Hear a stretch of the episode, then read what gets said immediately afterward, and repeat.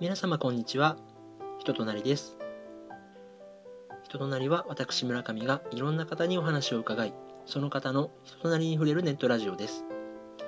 今回は美コイドの残党と呼ばれる男平田さんにお話を伺っています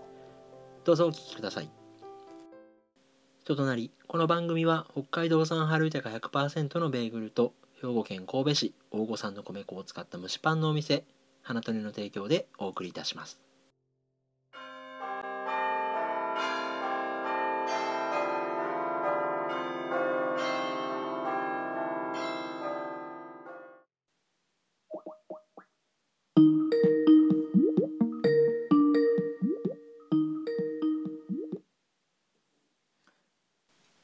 もしもし。あ、もしもし、あ、はじめまして、村上です。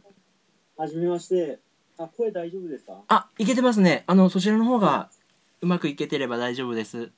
はい、聞こえてはいます。あの、ちょっとこっちスピーカーで聞こえ、聞いてるので、もしかしたら音が跳ね返ってないかなと思ったんですけど、大丈夫そうですかね。そうですね。意外とっていうかもう全然問題なくできてるっぽいので。そしたら、じゃあこのままで、はい。あ、よよろろししくくおお願願いいししま。ますあの、はい。私は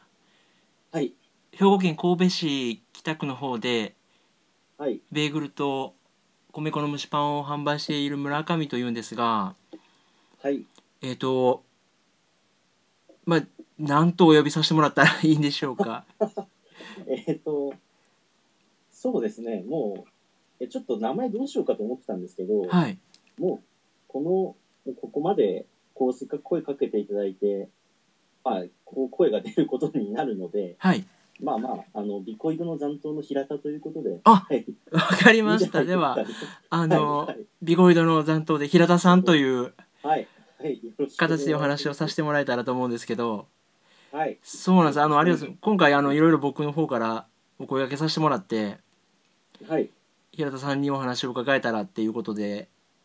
いやあの、そちらの方からお話をっていうことをまさかいただけると思えなかった、思ってなかったので、光栄、 とても光栄なんですが、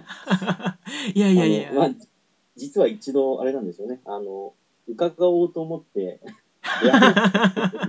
あの、まさにビゴイドの残党らしいエピソードが一つあ って、そうですね。先日ね、あの、僕のやってるそのパン屋が、神戸の海側でね、比較的アクセスのいいところに出店することがあったんですけど、はい、はい。そちらに平田さん、わざわざお越しくださって、そうなんです。あの、本当はその前の日に帰る予定だったんですよね。あそのの、予定としては。まあ実はお。はい、お大阪に出張か何かで来られてて、あ、そうなんです。っていうのも、あの、少しちょっと話長くなるかもしれないあです全けど然全然大阪に行った理由といいますか、はいはい、これも偶然といえば偶然なんですけど、はい。あの、ご存知かわかんないですけど、あの、文芸春秋のあの、ナンバーっていうスポーツ雑誌ご存知ですか、ナンバー僕めちゃめちゃ好きでしたよ、過去形。あ、本当ですかはい、そうですね。で、そのナンバーのですね、はいあの、企画っていうんですかね。あの、前、今の球団社長の、前の球団社長のあの、横浜ベイスターズ、DNA ベイスターズの、はいあの、池田淳さんっていう方が、はい、あの、そのナンバースポーツビジネスカレッジっていう企画を、まあ、やられてですね。はい、で、はい、で、なんか、あの、いろんなそういうスポーツの最前線の方を、まあ、招いて、はい、で、お話しして、まあ、講師の方がそれとお話ししていただいて、それをまあ、こちらも聞くだけじゃなくて、まあ、ちょっと質問もできるというような企画を、まあ、それをナンバーでやりますっていうのを、たまたま本当にナンバー買ってみたら、それが載ってたんですよね。はい、で、その最初の企画が、あの、最初の方、講師の方が中田秀俊さんだったんですね。はい、はい、はい、うん、で、こんな機会はまあないだろうと思って、はい、まあ、その時に行って、で、でその時が、まあ、一番最初が中田さんで、その、まあ、4回目、まあ、ちょうどこの、今週ですがね、今週、また、し2週間に1回やってるんですけど、はい、で、行く、その、4回目が、その、ガンバ大阪の球団取締役社長の方と、はいあと営業本部長の方が来られると。はい。で、あの、その時はまだアナウンスなかったんですけど、その3回目が終わった時に、あの、次のそのガンバの会の前に、はい。あの、社長の方が、直々にそのチケットを用意してくださって、はいで希望者の方は、まあ、あの行き帰りの交通費は自費で出していただくんですけど、はい。あの来ていただいて、その監視たちと感染とっていう、まあ、企画を、まあ、たまたまその、ちょっと前の日ですよね、その確か20日でしたっけ、新在っていうのそうして出すですね。うんうんうんうん。で、その2日ぐらい前がその日だったんですよね、うん。たまたま。で、その時はもう行く、それはもう、あこんな機会ないから行こうと思って、まあ、急遽それ行く予定を立てたんですけど、まはい。あ、でも土、土曜日までじゃないですか、いつもお店やられてたのは。そうなんですよ。はい。そうですよね。なんで、まあ、ちょっと場所柄、ちょっと電車でも行ける、行くのはちょっと難しいかと思っていたら、たまたまその日曜日にお店出されるっていうんで、あ、これはひょっとしたらもしかしたらお会いできるかもしれないと思いまして、はい。そういう経緯でちょっと、あの、大阪に行ってで、ちょっとまあこの、まあ、あと後々ちょっとお話しさせていただければと思うんですけど、その大阪、関西の、まあ、本当一時期のちょっと旅みたいな感じになってるんですけど、はい。まあ、いろんなところをちょっと、まあ、なんていうんですかね、意図せず、こう、いろんなところでちょっと、いろんな方とお話ししたりする機会が、まあ、あって、はい。なんていうんですかね、今まで新大阪って一度行ったことはあったんですけど、 はい。なんかお、関西ってそれ、なんていうんですかね、新大阪のイメージしかなかったんですけど、ちょっと離れて、梅田難波とか、また、あの、桃山台とかにもちょっと実は行ったんですけど、桃山 隊。デあのィープっすもやもやね。台、もやもや台は、あれです、あの、日韓のレミの話をされてた んで、それで行ったんでえす。、嘘でしょえそうなんです。で肉行ったんですそういうか経緯もあって、肉行ったんでいすや、か行ったんですけども、それもまた面白いのが、日韓のレミは、はい。行く、あ、お店ギリギリ大丈夫かなと思って行ってみたら、で、ちょっと一応電話しとこうと思って電話をしてみたら、はい。今日お肉がなくなってしまって るので、またそれもらしいったらしいんですけど、で、たまたまその時に通りかかった、なんか、あ、ここ良さそうだなと思った、まあ、個人で出されてる、まあ、居酒屋さんというか、かなり綺麗なお店があって、はい。でそのお店がまた、そのすごく、まあ、店長さんというか、お店の方もいい方で、おお。まあ、それも後でちょっとお話しさせていただければと思うんですけ ど、すいません、店長が逆になってしまいましたけど。いや、まあ、ものすごい情報量で、で、あのーまあ、うちの、その、一日滞在を伸ばして、はい、はい、うちのそのパンを買いに新在家まで来てくれはったら、はい。まあ、僕らはもう、早々にありがたいことにパンが売り切れてていなかったっていう、スタッフの方に伺ったら、ああ、もうお店の方、今日変えられましたって言われ まして、あの看板だけ残ってたんであれなんか、ま、見回してもいらっしゃらないのおかしいなと思ったら、そういうことでしたっていう。そうですね、あのー まあ、たまたまね、あのーたくさんの方に買っていただいて、あのーパッと書いたんですけど、いや、はいはい、なので、まだ僕、平田さんとお会いしたことはないんですけど、そうなんですよね。いや、なん言かってくれてたら、まあみたいなそ。ん感じですはい、で、奥さんとも、いや、ねえ、みたいな。言ってくれてたら、いのまあ、言うたらね、そうパンも、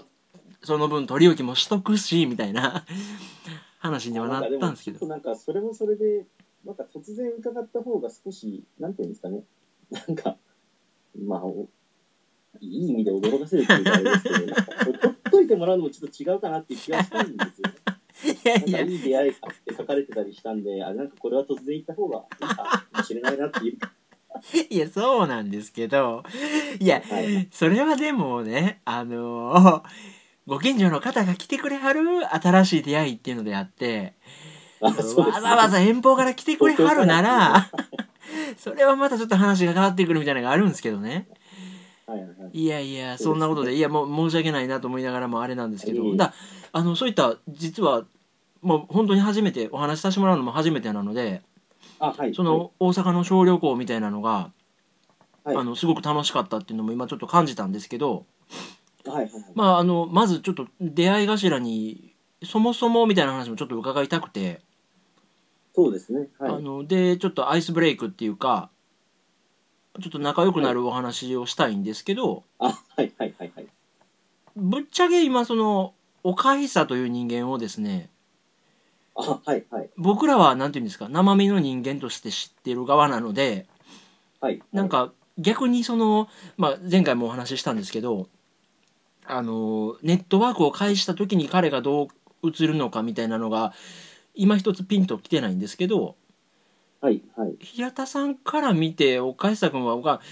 究極抱けるか抱けないかっつったら抱けるんですかね だ抱かれてもいいんですかねそれそれはそうですと言ってた方がいいかな。そうでいや、すあねの、あの、なんていうんですかね、その、まあまあ、ビコイド発信の人っていうことになってますけど、はいなんていうんですか、最初は、そもそも、いや、なんか今、振り返ってみると、なんかあの、それこそビコイドのソフトには、なんか、岡下さん名前入ってるんですけど、はい最初多分名前すら、お二人の名前すら知らない状態で、やっぱり多分、あの、ポッドキャストを多分聞いてたと思うんですね。はいなので、あの、記憶にある一番最初の印象は、はいあの、ただ声だけしかイメージできないわけじゃないですか、こちらとしては。はいはいなので、あの、まあ、聞いてるうちにだんだんまあこうお名前出てきたり分かったりしたんですけど、岡久さんと村上さんが逆だと思ってたんです、最初。はい その話面白い何が分かんないんなですよね面白いなはいで、なんかだんだん聞いてるうちに、まあ、多分今、最後に一番残ってる、その、まあ、ビコイドはじめさま、人となりファンとして、あの、覚えてるのは、その一番多分最後に、最初か、最初に残ってる、そのビコイドウェーブのはい最初が確かは、花留めができた時みたいなえ話だった。確か僕らの同窓会ってやつだったと思うんですけど、あそうなんやなんかその、確か2012年の、はいこの、一回その全部リセットされてるんですよ、ビコイドの文章とかも。あそうなんやそんなことしてんねや確か。はいはいいや、はで、いなんかあの、今までの、こう、なんていうんですかね、今までの話ってことで、後からまた上げられたりしてるんですけど、はい自分がその記憶してる、その、なんていうんですか、そのリ、一回リセットした時っていうのが、なんかその、ジョイフルネスっていう時があって、はいで確かその、その数年後、そのジョイフルっていうお店が、まあ、関西圏というか、そっちの、西の日本の方では、あの、まあ、メジャーなレストランというか、ファミリーレストランなんだっていうのは後から知ったんですけど、はいリセットそ一度そこでリセットされてるっていうのだけはすごく覚えていて、へえでなんていうんですかね、その、ちょっと先ほどの質問と話変わってしまうかもしれないですけど、まあ、唯一、だから繋がっていたのは、まあ、マッキントッシュっていうものとインターネットだけですよね。そうですよねうんうんうんそうなんです。で、で、その、まあ、最初の、本当の最初から、まあ、お話しするとすると、まあ、マッキントッシュは最初父親が、まあ、マッキントッシュを持っていて、はいそれはちなみに型番で言うと何になるんですかあの、いわゆるパワー PCG4 ですね。あ G4 で合ってます。はいはいはいあの、まだ OS9 がギリギリ残ってたんですね。はいはいはいで、一番覚えてるのは KitPix Studio っていうのが、あの、お絵描きソフトみたいなのがあったんですけど、はいはいでまあそれをちょこちょこ遊んでたのは覚えてますね。 へえだからえちょうど OS9 とっての過渡期だったんですね。多分、自分が2000年ぐらいだったんで、まあ、ほんと小6とかそんぐらいだったと思うんですけど、ジェネレーションはいはいはいうん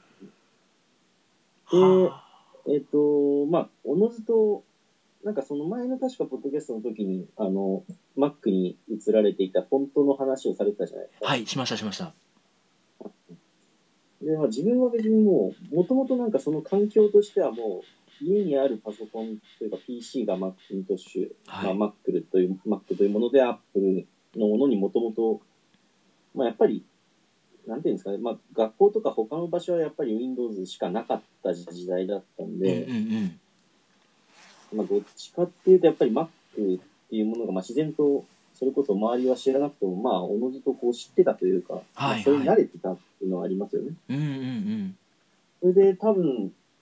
それも、まあ、前のポッドキャストの話で出てましたけど、多分 Mac ファンをずっと多分、父親が買ってたんで、ちょいちょい読ん で、な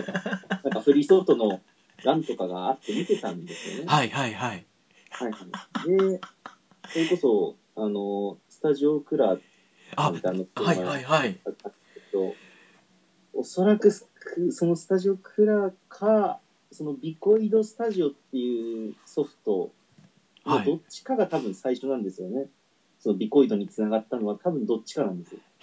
へまあ勝え。ったのは記憶なんですけど、まはあ、いじゃないと多分検索かけてないはずなんで、はい多分そのどっちかでビコイドをして、はい。でも純粋に本当に、まあ、すあ素晴らしいなというか、まあ、やっぱり、あの、今、今見ても全然もう、なんていうんですかね、衰えないというか、綺麗ですもんね、そのまんま、フリーソフトもそのまんま、なんかもう今でも使えそうな感 じで。というか、まあもちろん使えるんですけど、もちろん使えますけど、うん。たはだあとあれが好きでしたね、あの、説明の PDF がすごい好きでしたね。あそんなん多分喜ぶ。はアイコン作家のび先生でしたっけね。あなんか言ってたな。なんかおったな。はいはいはい。でああいう、あーなんていうんですかね、ああいうセンスみたいなのは自分にはないなと思ってたんで、はい。ああ、いいなっていう感じは多分あったんだと思いますね。あなるほどあだからえっ、とそういうソフトウェアをダウンロードするのにはい。その雑誌にディスクがついててそこにソフトウェアが収録されてるっていうんじゃなくてそのサイトに飛んでダウンロードしましょうねみたいな流れの中でそあのあでも、確かにディスクもついてましたけどね、それは付録みたやっいな。ぱついてる時代やった。そうですね。あーでたもだでも、多分自分は、まだ、それこそ Google なんて、Yahoo が一番多分、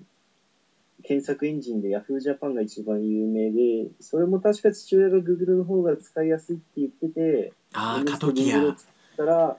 知らず知らず Google が結局有名になったんで、まあ、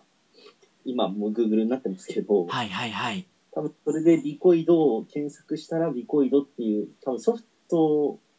で検索したらビコイドスタジオって結局ビコイドがそのまま入ってるわけじゃないですか。はいはいなんでそれが出てきたんでしょうね、きっと。はあ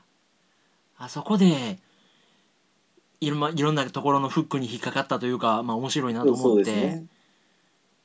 ただでも、ポッドキャストはいつから、その前2004年ってお話しされてましたけど、いつから聞き始めたのかは全く最初は覚えてないんですけど、はいただあの、あのアイコンは覚えてるのが一つあるんです。はあいの、確かトークヘルの時にあの、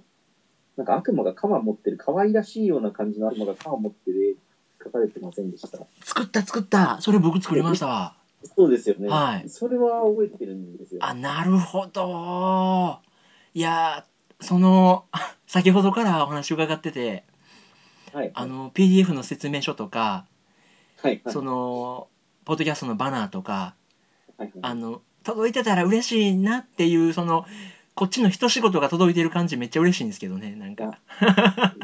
多分もう、なんていうんですかね、もうも、もともとやっぱりだから共感できるものがすごくたくさんあったんでしょうね。まあ、はあ、ちっちゃいとこう、多分、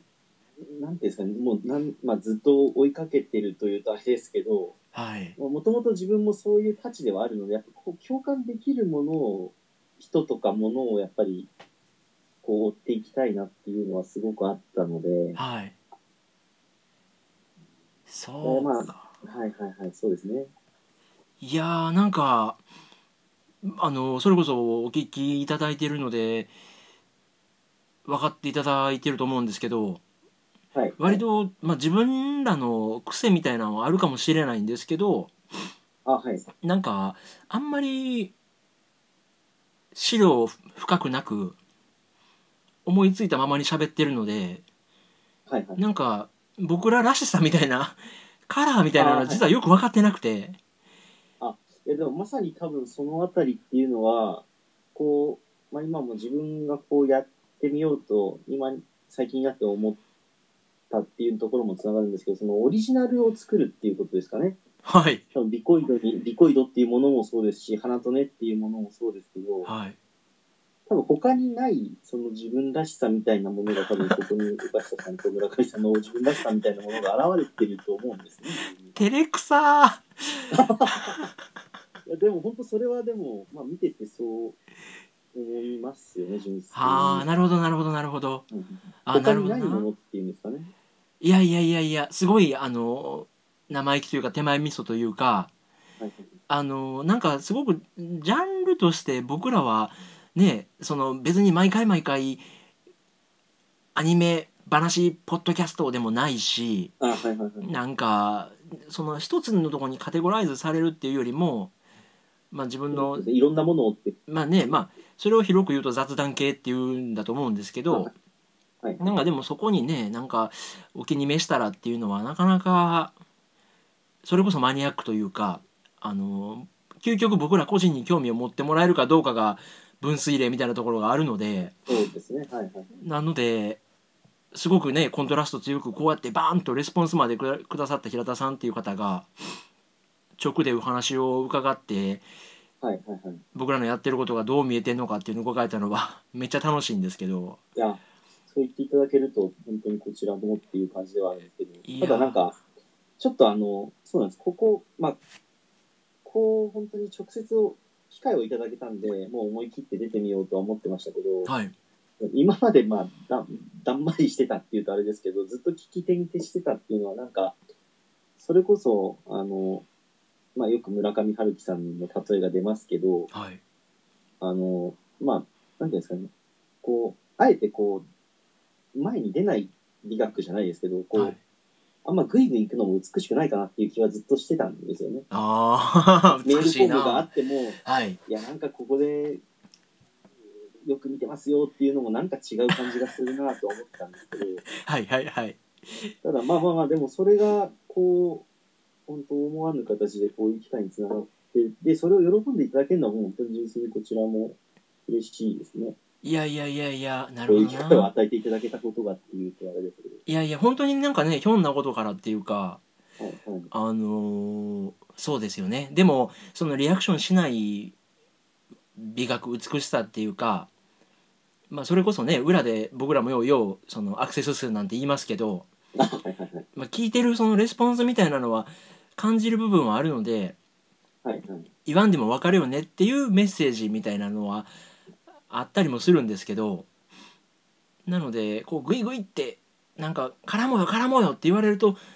僕らもねあえのみたいな、そうですそようね。なんですよ。あの、まあ、こんな性格なんで、 ええみたいな、わからんってなるけど、こう、割としっくりくる感じでいろいろことが進んだので、はいはい。なんか、ちょっとお話伺えたらって思ったんですけど。で。多、分本当に、はい、あの、ほまあ、こうこういうと、あれかもしれないです。あの、あの、なんて言うんでしょう。大げさというとあれですけど、多分本質的な部分ですごく似てるんだろうなとは思ってますね そう ですね。ああの、の、なんか、なんかそんな感じはするな。あの、前回やったかな前々回やったか。それこそ平田さんについてお話しさせてもらった時に、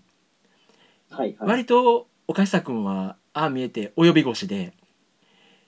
あービビビってて、いやもうマジでどんな人が来るんか分からへんみたいな恐れがあったんですけあのどこう、多分、何も知らなきゃ怖いですよ ね。普通にいや、そこでね、結構ね、パキッと分かれるっていうか、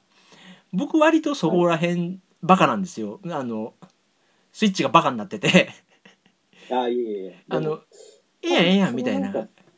いや、なんかいろんな人にお話聞きたいっていうところは、は多い分。自分はまさに村上さんあ、なるほよどり。というあれですけど、あいや僕そのさっきのちょっと大阪の旅の話を少し、まあ、また少しだけ間戻すとですね、はいはいはい。あのその桃山台で結局日韓の連人には入れずで代わりに入ったのが金の鈴ってお店なんですけどはい。でそのお店のあのお店の方ともすごいよく話させていただいて、まはあ、いそこでかなりあ来てよかったなっていう感じにはなってたんですよもうなんかもう本当は、まあ、自分自身がサッカーも好きですし、はい。そのまあ、本当にその、まあ、吹田のスタジアムってあの去年かですかねできたばっかりうなんので、うんサッカー専用のスタジアムっていうのは、まあ、ほ他にもなくってうん。ああ、そうか。で、いろんな本当にピッチサイドとか、もう関係者しか入れないような場所もいろいろ見せていただいて、へえ。それだけ、むしろそっちの方が、まあ、主な目的に行ったはずなのに、もうそれを、なんかちょっと超えつつあったんですね、その大山台に。なんかこう ええ話やな全然関係もいろんな、なんか、なんていうんですかね、ナンバーとか、その途中に通通る駅でもやっぱ人違うなと思ったり、へやっぱ桃ま台とかあの辺りって少し閑静な住宅街みたいな感じですねですね。ね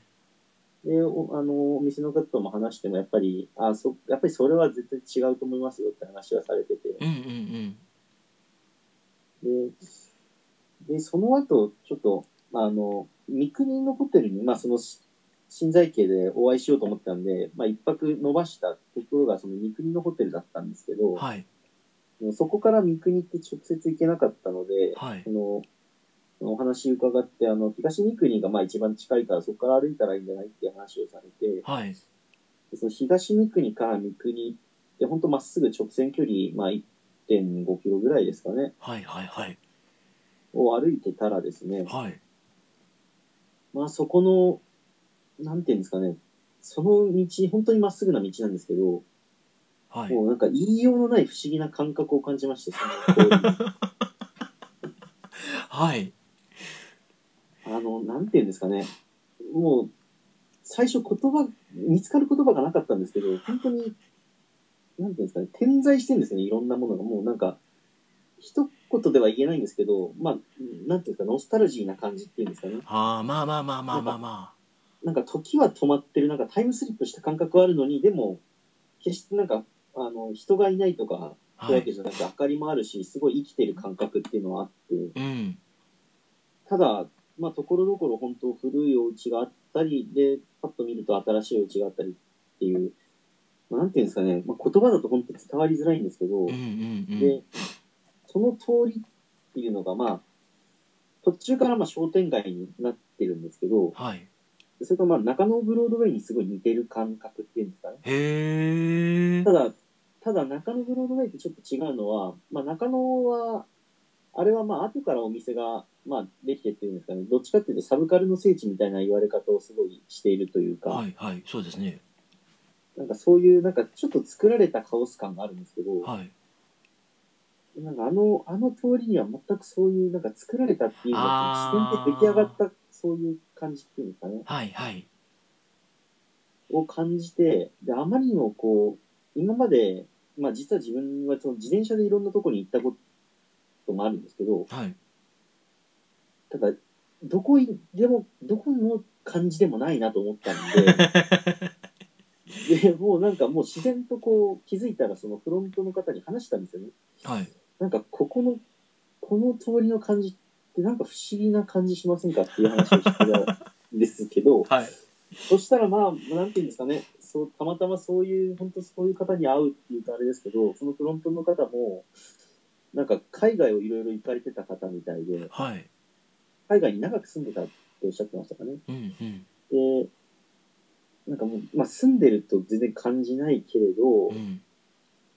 まあでも、もしかしたらそういうのもあるのかもしれませんねっていう話になって、うんで、まあ一番近いのはじゃあ中野ブロードウェイみたいな感覚と思うんですけどっていうような話をいろいろしてたら、まあ、もう夜の12時半から1時半ぐらいまで話をしてて、おー気づいたら。はいはいで、まあさすがにお仕事があるんでっていうことで、まあ、あくる日、まあ次の日、まあ、あ、その日の夜もですね、ちょっと調べてみたんですね。その、三国っていうその商店街、ななんでこんな感覚がするんだろうと思って、うんで、まあでも取り立てて、まあ普通な商店街みたいな紹介だったんですけど、はいただその商店街のその紹公式サイトというか、その紹介サイトみたいなのは、なんかほっぽらかされてないんですよね。もおうーしっかり今の感じで作られてる、ちゃんとなんか、そう作ってるっていうあ愛がある感じでうんうんうんすごい紹介されてて、で、YouTube 公式サイトみたいなのまであってってへいうえで、なんかその、三国マルシェっていうお祭りみたいな感じで、このフリーマーケットみたいのをこう出す時があるみたいなんですけど、はいそういう紹介とかもされてて、へえあなんかこのほっぽらかされてない、その、なんか愛のあるカオス感って、なんか、あなんかこういうことかなと思って、まあ、翌朝起きてみたら、まさにその日だったんですよね。お祭りの日だったんですよああそうなんやへえで、全く意図してないんですよ。はいはいはいはいなのに、もうだから前の日、まあ、と人通りは多少はあるんですけど、本当に閑散としてた場所が一気にもう別世界ですよね、起きたら。おー、すごいな。だからもうなんかいろんなものを、なんかそこが、 その、家庭の中で一番やっぱ強く感じたところっていうんですかあね。ー、晴れと毛のこうカーニバル感みたいな。そうですね。で、そのホテルの目の前に CD 屋さんがあるんですけど、はい。ガロさんっていうんですかね、確か。ガロっていうお名前だったと思うんですけど、そのはい今同じような感じでこういう感覚を覚えたんですって話をその方に、お店の方にしたら、うん。まあその、やっぱ同じような反応なんですけど、うん。ただ実はそのお店がその、あの歌手の愛子さん、あーですね。ミクニといえばアイコ。うんうんうん。あはい、の、その、その CD 屋さんから、まあ、出てきたというか、よく学生の頃に来られてたらしくて、はいはい。あ愛子の聖地みたいになったっていうはあ。それも全然意図してないんですけど、な なんか、なんだろう、この魅力はみたいなのを思っていたら、うん。そういう、たまたま、そういうところが、もう他では感じたことない経験っていうんですかね。へえ。なんか、なんならちょっと住んでもいいかなぐらいな感じ感じた。なるほなんかど。優しい感じがしたんですね。人も優しかったですしね。うんうんうんうん。だから、それだけやっぱり、まあ、東京も本当23区で区ごとに、なんでこんな違うんだぐらいに違うんですけど、うんうん。なんかそれに近いというか、本当新大阪からほんと大して離れてないのにこんなに違うんだなっていうなるほど。感覚を。で、その感覚のまま新在家に行ったら、いないかってくれいんぼかおう。っこかの、そうですね、 ごとく会えなかったという。いやね、それはもう何度聞いても申し訳ない話なんですけど。いや、いや、いや、なんかそれもまた、なんか一期一会でいいのかなっていう感じ は。いやね、いやなんか、いいですね、こう、ストーリー、ストーリーとしてって言うとあれですけどね、ドラマチックで。あ、なるほどな。なんかそうですね、あの、三国のエリアって多分エリアとしては淀川区っていうエリアで、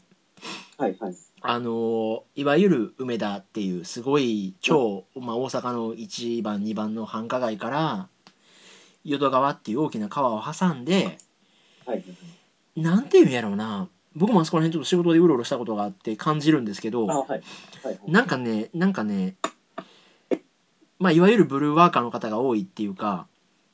あー割とみんなこ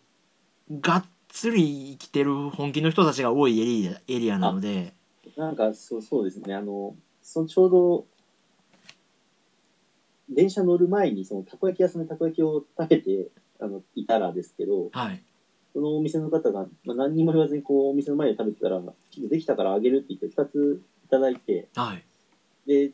その時にもやっぱりそう同じような感覚をっていう話をしたら、うん。なんかそれ、それってギリギリできてるっていう感じにちゃいますみた いな。あそうそうでもないとは思うんですけど、まあでもやっぱり優しい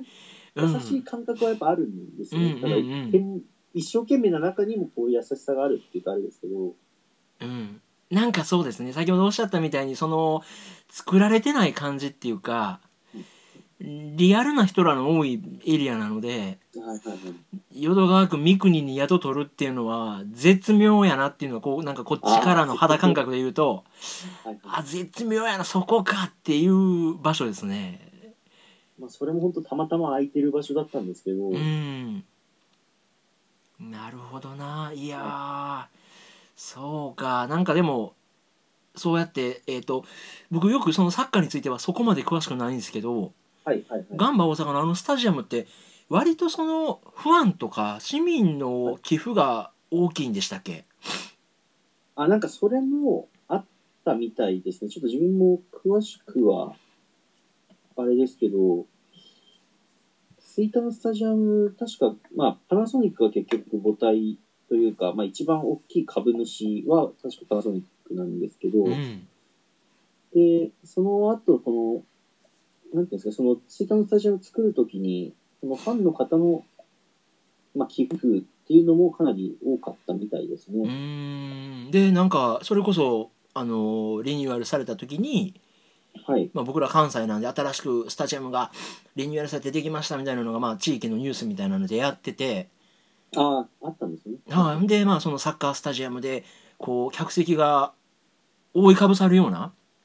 すごい,、はいはいはいすごいこう迫力のあるスタジアムができましたっていうのを見てあなるほどなと思ってたんですけどはい。なんかそういうそのサッカーファンがサッカースタジアムに行ってその最前線の人の話を聞いたっていうのも刺激的やったけどはいはい。フラッと入った飲食店のおっちゃんのお話が同じぐらい良かったっていうのはそうなんですよね。で、なんか、そこと通じるのは、そ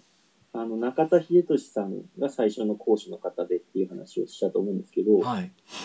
で、あの、中田さんがその話の中で、あの、その普段の生活の中で、まあ、例えばお皿とかで、こう、まあ、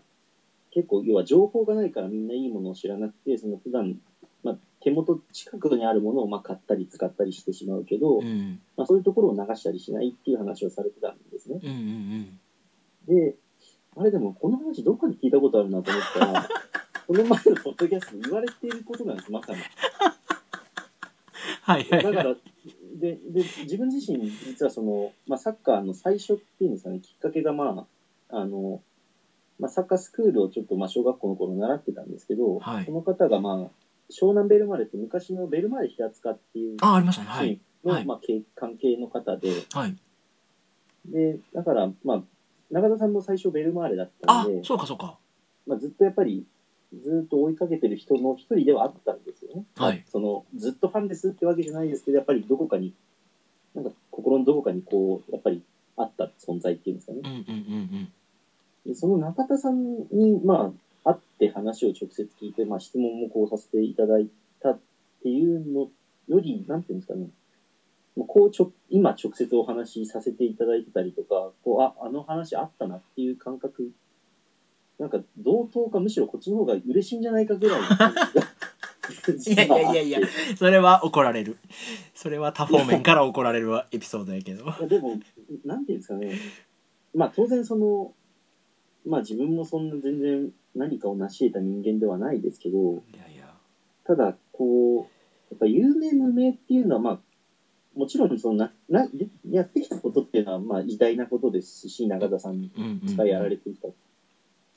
ただでも、こう、共感できる感覚っていうのは、やっぱり、まあ、職業、年齢いかに問わずっていうとあれですけど、あ、はいいいなって思う人はやっぱりいいんだなっていう。ああなるほどで、そこは、本当強く、今まで思ってましたけど、よりこう、それが、あ、やっぱそうそれでよかったんだっていう感じっていうんですかね。やっぱり自分もな、なんか 自分も納得いかないみたいなことはやっぱり多いので、はいはい当たり前だって言われたりとか、しょうがないんだって言われることは、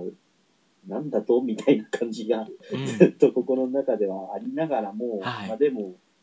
こう、なんとかすり合わせていかなきゃいけないんだよなって思いながらっていうところはあったんですけど、でもはいやっぱり、なんか直感の方が正しいよなっていう、ああそうですねそれまあその三は国の感覚っていうのは本当に大きかったんですよね。こんな感覚はないなっていう、へえ嬉しい、嬉しい違和感っていうんですかね。本当に感じたことのない不思議な感覚だったんで、いやー、それなんかめっちゃパワーある話ですね。僕ら、それこそ、ね、電車に乗って、車に乗ってすりゃ1時間ぐらいで行ける場所なんで、はい。今めっちゃ三国行きたなってるんで、いや、あの、で、多分この話をきっとしたら共感してくださるだろうなとは思っていたんですけど、やっぱり多分そうだと思うんですうよ。んうんうん。いや、またそのなんかね、街ぶら、それこそ、なんていうんやろう、どうですかこれっていうのが用意されてない街をブラブラする感覚っていうのが、あ、はいはい。楽しいっていうのがもうなんて言うんですかねくどくど言わんとなんか伝わるんですよねなんかそうですうね。ん行ってみたらわかるかもしれないってういーう、んただでも住んでる人たちからはやっぱりわからないっていう。まあ、外から見た方がわかるのかもしれないねっていうお話だったんですけど。はいなるほどなあうんじゃあそれこそ先ほどおっしゃったみたいに新大阪行ってまあ、はい新大阪っていうのはまたあそこは新幹線が止まるだけの駅なのでああ、まあそうですね。あまとあホテルはすごいビジネスホテルはたくさんあうる。んなんかまあなんて言うんやろう本当にえー実用性しかない街なんですけど、はいあと梅田とか南心斎橋とかも行かれたんですかああ、でもその辺はもう御堂筋線を通っただけなんですけど、あ、地下鉄に乗ってみたいな。あ、そうですね。たあーだもうやっぱり、あの、多分、関西の人が逆に東京来てその迷うように、はい。自分も今何の電車に乗ってるんだろ うって。まあ山ほど私鉄があるわけじゃないですか。阪急、阪神、なんか、 まあまあまあ地ま 下鉄もいっぱいあってみたいな。あ。はい。あ、まで、その、確か、そうですね、御堂筋線乗ってる途中にも一個、あれと思ったのは、百葉箱が一個あるんですよ、確か。へーで、それが何だと思って調べてみたら、こう、昔からこう、そこ、どこでしたっけ淀川橋かなんかはい。だったと思うんですけど、ずっとそこで、その、調べ続けてて、で、なんかそれが、そこだけ残ってるらしいんですよね。駅構内に百葉箱があるんですかそうなんです。まあ、せっかくだったら降りてみてもいいかなと思ったんですけど、うん。まあ、ちょっと、その時はどうせ戻るだろうと思ったんで、結局降りなかったんですけど、うん。なんか78年、2012年の時点で78年って書いてあるんで、もう80年超えてますよね。へーで、なんかそれだけこう、長く、こう、記録つ続けてたものっていうのがなないみたいなんですよね。はいはい。東京メトロとかでもそんなものは、その業務日誌とかには書いたりしてあるけど、まあ、公式な記録としては管理してないって書かれてるんで、はあ。なんかそんなものもふっとまあ目についたりとか、はい。はあ。だから、あの、それこそ僕らが逆にね、あの、東京とか行くと、もう何が何だかっていう感じはあるんですけど、あ規模が小さくてもやっぱ初見だと迷うのは迷うんですね、大阪は。そうですね。まあやっぱり私鉄が多いっていうのは、まあ結構東京は JR だと山手線が大体東京だと中心を動いてるんで、あなんとなくの雰囲気はまあ円円で回ってますし、ずっと乗り続けられるっていうのもあって、あ。うんうん、うん。なんとなくはわかるんです けど、うん。あでもの、大阪、関西ってこう多分いろんなとこに、多分京阪だったら京都に行くだうんっうたり、んこう、うんなんていうんですかね。なんか、円でこう、動いてる電車はないんですよ。 そうですね。あの、えっ、と、あれ、なんつうんだっ循けな環してるって言ったらいいんですけど。環状線っていうのが JR には一応あるんですけど、あーあー、そうだ、環状線ありますね。うん、でもなんか神戸に行くのにも2本3本路線があったりとか、はい割と放射状にどっか行くには放射状に行かざるを得ないのでそうですね。迷うのはそうかもしれないですね。はい、三国新在外館は確かに、2、3回乗り換え、3回ぐらい乗り換えたんですかね。乗り換えうん、て、どの駅でも迷いみたい な。まそあんなこ感じれはななんかようわからんな僕らでもそのねまさにこう指を広げるみたいに広がっている路線があったりするので梅田を中心に、はい一歩間違うとあれみたいな同じ方向進んでるのにそこつかへんのみたいなのがあったりするあんーで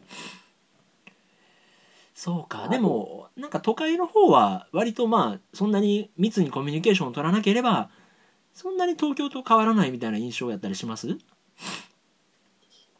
ああ、どうですかね。あ、あなんかインパクトあったのは、あの、新大阪着いた時が、結構雨だったんですよね。大雨というか、風も強かったんですけど、えー、はいで多分ある程度その自分はなんか知ってたんで、予報してたんで、一応その雨具を用意してたんですよね。はいただ降り立ってみたら結構その、なんか平気な顔して歩いてる人か、まあ傘差してる人ももちろんいるんですけど、うん 結構ずぶ濡れでも平気みたいな方もいて。 でいや、一番びっくりしたのは、その結構き、綺麗めな格好をした女性がもう何の気なしに普通に歩いててびっくりしたんですけど、むしろかっこいいなみたいな。それ関関西だ西よねいや、やべえよやべえよって言いながらあ走ってる男性もいたんですけど、なんですかね、感覚の違いなのか。で逆に東京はうん傘差しすぎですよ。 そんな文化の違いあるんや。いや、なんか地方の、それこそ大学の頃なんか、思った色とか人もいましたけど、結構普段自転車移動なんで、はい傘を持つ機会がほぼないんですよね。うんうん。でただ、もうなんか雨宿りとか東京の人はすごい、なんていうんですかね、そそれぐらいの距離だったらっていうのもあるんですけど、うん。なんか用意を全然してないというか、おう例えば、まあこれ親がよく言いますけど、その女の人がその、なんでその日に日に限ってミニスカート履くのとかだったり、うんそのヒール履くのだったり、うんその雪がちょっとでも降ったらもう交通が麻痺するだあ っあたよくり言い。ますねうん はいはいはい。もう分かってるのに、まあ風強い日にそのビニール傘さして壊して、翌日もうその辺ビニール傘だらけみたいな。それ風が強い日はか、その雨具を着なきゃ、そりゃそうなるでしょっていうのは、まあ平気でやってますよね。もう学ばない というか。そうなんかないやそうなんやいやそれそれがまあ東京だからかどうかわかんないですけど、まあ、そういうのは多いっていうか雪はまあ本当になんとかした方がいいですよねもういい加減、あまあなんか雪に弱いイメージありますねまあ、弱す ぎますよねよ用意もしてないというかそうですねあなんかそれはでやっぱりね人口日本の人口の3分の1が東京関東にいてるのでまあそう考えたらちょっと変な話っちゃ変な話ですよねねちょっとこんな日ちょっとしたことでパンクするっていうのもわかるんですけどなんかあのうん東京で雪が降って大混乱ですっていうのを晴れてる関西で見せられる時の気持ちって割とねなんかああもにょるんですよあねーなんかいやうーんみたいな 知らんなみたいな感じがあるんですけどいやそうでもあれはもうそれこそあれですね電車通勤通学してる人たちはもうもう学んだ方がいいでしょうっていう感じでは あるんですけどもうもう絶対そうなるの分かって るんでまあなねんかそれですごい大変ですって言われてもっていう感じはあり ますねえまあでも逆にその三国じゃないですけどそれはそれで東京の人もギリギリでやってるっていう感じもあってまあなんかねあるとは思うんですけうど、ーんあでもただ一個感覚として多分おそらく多くの人が持ってんだろうなって思うのは、うんこう電車は動いて当たり前みたいなあいやでもそれはこう運転手さんがいてで、まあ、じそれずっと自分が思ってる感覚なんですけど、あうん例えば最安値の160円、まあ、東京メトロって地下鉄だと160円多分 JR130 円ぐらいなんですけおおど、安いなはいまあ、それをこう買ってうんの乗った時点でうんある程度もうそういうのも想定して大丈夫ですよっていうのを、まあ、自分の中で意識してこう、まあ、普段忙しいから絶対そんなに考えてはいないと思うんですけどうんでももうそこはある程度もういいよねっていうのは分かって改札を通るもんだと思ってるんですよね自分としては。はいそれが当たり前だとは思っちゃいけないと思うんです。うんうんそうやって動かしてくれてる人がういて、ーでんまあ公共交通機関っていうのはあるんですけど、うんまあでもなんかそれで、まあ最近そんなに見ないですけど、まあ一時遅れたらどうしてくれんだみたいなあ、ーやっぱ怒鳴り出す人みたいな、うんうんまあまあよく見る、見たっていうんですかね。うんうんなんかそれはどうなのっていう感覚はずっと自分は持ってましたけど、あーそこに対する感謝っていうのはなんかねまあ感謝もそうですけど、まあやっぱりある程度もうそこで定期、例えば定期だったり、まあ切符買って入っている時点で、うんまあ、ある程度その自分にも責任はあるよっていう感覚っていうんですかね、はい。うーん。なんかそうう。いうなんか、ま、な任せっぱなし投げっぱなしっていう感じっていうんですかねうん。なんかそのいろんな最近起こってることってなんかいろいろなことがそれに通ずるっていうんですかねほう。なんかあったらこうなんか謝罪会見が起きたりとかうん。なんかすごい誰も得してない感じっていうんですかうんうんうん。なんかそれをすごい感じてしまうんですけどうん。なんか、そうですね。なんか、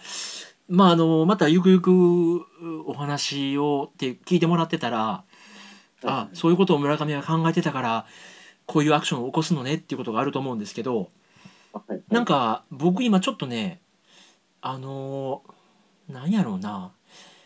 避けるストレスみたいなのを感じてるところがあって、はい、はい。というまと、あ、例えば端的に言うと、あのー今すごく問題になってる、えーとタックル問題ってあるじゃないですか。あー、はいはいはい。で タックル問題ってまあ確かにまあ悪いことなんでしょうけど、ははい。なんかね、うんと、目に入るのが疲れるので、あ、はいはいはいはい。なんかまあ、で、まあ僕がタックルされたわけでもないので、はなんか究極言えばどっちでもいいんですけど、ああ、まあゆね、その正義、俺の正義を振りかざすなら笑いは良くないことなんですけど、はいまあ一方でどうでもいいっちゃどうでもいいかなって思いもあって、はいなんかそのあんまり疲れたくない時にあのあのニュースをシャットダウンするっていうのが、はい例えばチャンネルを変えるとか、まあ、僕結構あのインターネットテレビの ABEMATV を見たりするのであ、あ、はい ABEMATV のニュースをやってるとそれをちょっとパッと消すとか、はいなんかそういうあ自分がちょっとこれはストレスなんだなって感じることをあえて避けるっていうのをそのひと手間がなんかあ、それがしんどい。そうなんですよ。え、なんかこれ、この手間なんか俺すごいしんどいねんけど、みたいなこと思ってる時が最近あって、はいはいはい。なんかね、ああいう、うーんと誰かが何かについて怒ってる、それは許せないみたいなことで、あの、声を上げて、あの、か盛りかけ問題は許せないんだっていう人はいいんですけど、いやなんかまあ悪いんやろうけどどっちでもええねんっていう気分の時に避けるしんどさみたいなのがあったりするのではいはいなんかそういうのを今ねちょっとこのひと手間 このひと手間あんまり料理美味しくならへんけど手間いるなみたいな息苦しさみたいなのを今感じてる日々なんですけどねはいはい。なんかいやそれで言うと逆張りっていうとあれですけど、はい逆に今そのワクワクする話みたいなのを伺いたいんですけどああ、はいそのこの間メールを紹介させてもらった時に、はい僕ら2人で大盛り上がりしたああ、あはの平田さんがものすごい熱量で俺らにガルパンを勧めたっていう、 エピソードがありましていはいはいはい。でまああそうのえっ、となんやろ映画版は僕まだ結局見れてないんですけど、ですねああ、そうですか。えっとテレビ版を見た感覚で言うと、はいなんやろなんかあのちょっといびつですよね作り方が。はい。作り方なんですかね。なんかまあ、あただ、のうん、まあでも一番まず、真っ先に言えるのは、こう、多分、表題とはまあマッチしてないですよね。あの、まあ、ガールズパンツァーって、まあそれこそなんか、なんていうんですかね、多少、そういうお色気要素みたいなのが入ってもおかしくなさそうですけど、そういうのは多分ない。ああそうですねだし、まあ、キャラ萌えみたいなのはあるのかもしれないですけど、うん。あ、そうか。なんか、それでかな。あの、っていうのは、なんか一個気になったのは、いえっ、と、アンツ予選ですか、あ、OVA ですね、はい。劇場版で、劇場じゃなかったし、OVA でしたっけあれ。えっと、そうですね、12話があって、で、アンチオ戦って、多分4 5話か6話か4話か、そのあたりで、はいはい。一瞬、2回戦の話って言って、一瞬だけで終わってるんですそう、ペロッと終わるっていう回があって、と。そこの回を掘り下げててっていうのが OVA で、その後に出てたんですよね。で、そこの評判もまた僕らね、あの、とにかく情報を食らう人間なので、はいはい。あの遊園地のギミックを生け生かした、あのアクションは必見みたいなのは聞いてるんですけど、あーでもそのあのアンツ予選をペロッとあそこだけぶっ飛ばしたっていうのもなんか見てるとあのいや伝えたいとにかく最後まで走り切るためにはここはもう描けないんだっていうそのはみ出す感覚みたいなのがなんかそのいびつさみたいなのが逆にその制作陣の情熱みたいに僕感じられていや、本当まさにそうみたいですね。あの、水島監督っていうあの監督さんはもう本当に、切りたくないけど、切るとこたくさん切ってるような感じみたいで、あーなるほど映画版、映画版もなんか、本当だったら200分とか、あ、わかんないです。その、確かじゃないんで、本当のファンの人に怒られるかもしれないですけど、かなり長い時間やろうとしたけど、それ監督無理ですって言わ れて、なくなってるっていう。だから最後の、なんか結構最後の方も、戦闘のシーンは多いんですけど、それでも切ってるみたいな。あそうなんやで、で、その切られてるところっていうのが、はいおそらくなんですけど、そのドラマ CD だったり、そのコンカライズっていうのに、 はいいや、全部話つながってるんです、実は。なんか言ってましたねそうそうなんですよ。いや、で、こう、ドラマ CD まで買ったアニメは初めてでした けど、あドラマ CD の、その、こう、まあ、あの、あ12話の中で入りきらなかった部分だったり、うんうでんちょっと別なキャラクター出てきたりもしてるんですけど、あそうなんやそうなんです。いやそうなんですよねだからあの僕一回バーッと見て全部12話はいはい。であ面白かったなと思ってで後であれと思って何回かその1話から見直したんですよ。はいはい。というのはあのえっ、と高校主人公の高校なんでしたっえっけと大洗女子。お大洗女大洗子で戦車が何台で5台とかあるじゃないですか。はいはい。あのそれぞれの戦車に乗ってる人たちの各個人のパーソナリティの掘り下げって最初にしてたっけと思って見たらはいはい。割とめっちゃあっさりしてるんですよね。なんかあのバレー部がそうですねはいこうなんで戦車に乗るのかとかはいはい。なんかそこまで密に描かれてなくてはいなんかさらっと言ってて多分もうこんなんもやってたら終わらんみたいな。多分それもあったでしょうし、多分それも語らない美学はあるんだと思いあまあ逆に。す。自分でちょっと調べてみてとは言わないですけど、うん。で、であの、一緒にちょっと送らせていただいた URL はいはいはがそい。の、劇場版のなんか考察っていうんですかねう。ん。で、そのまあ自分ではなくても全然しし自分が知らない方というか、たまたまその、それも巡り合った、まあそのブログっていうんですかね、はブい。ログだったんですけれうど、んうん。なんかその方も今までその全然見たことがなかったけれど、こう見ているうちに、なんかすごい知りたくなったのか、この考察がまあとんでもない長さなんですけど、そうでしたね。はい。あれを、まあ、よくこう、まずここまで調べようと思ったなっていうのと、そう思わせるものがあるんだな。っていうのとのあと、まあ、会長の、あの、生徒会長のあたりなんかは、と。はい。ちょっとグッとくるものがありましたよね。あ、そういうことが言いたかったのかもしれないなっていうのがあると、なんていうんですかね。あの、ちょっとその後におすすめした幼女戦記っていうアニメもそうだった。はいはい。お見ました見ました僕。はい。なんて言うんでしょう、まあ、エンターテインメントとして面白いっていうだけじゃなくて、こう、多分その戦争っていうものに対してメッセージを投げかけてるというか、うん。その幼女戦記も結局平和を目指して平和になれないっていう話じゃないですか、あれは。はい。で、なんで、こう、自分がガールズパンツァーに多分感じた一番の魅力は、その、これもずっと自分が頭の中で考えてたりしてることでもあるんですけど、まあ今まで人間が繰り返してきた歴史の中で、結局戦争か、まあ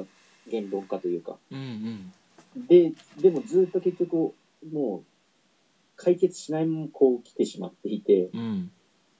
で、このガールズパンツァーが言いたかったのが、その劇場版は結局、まあ、その連合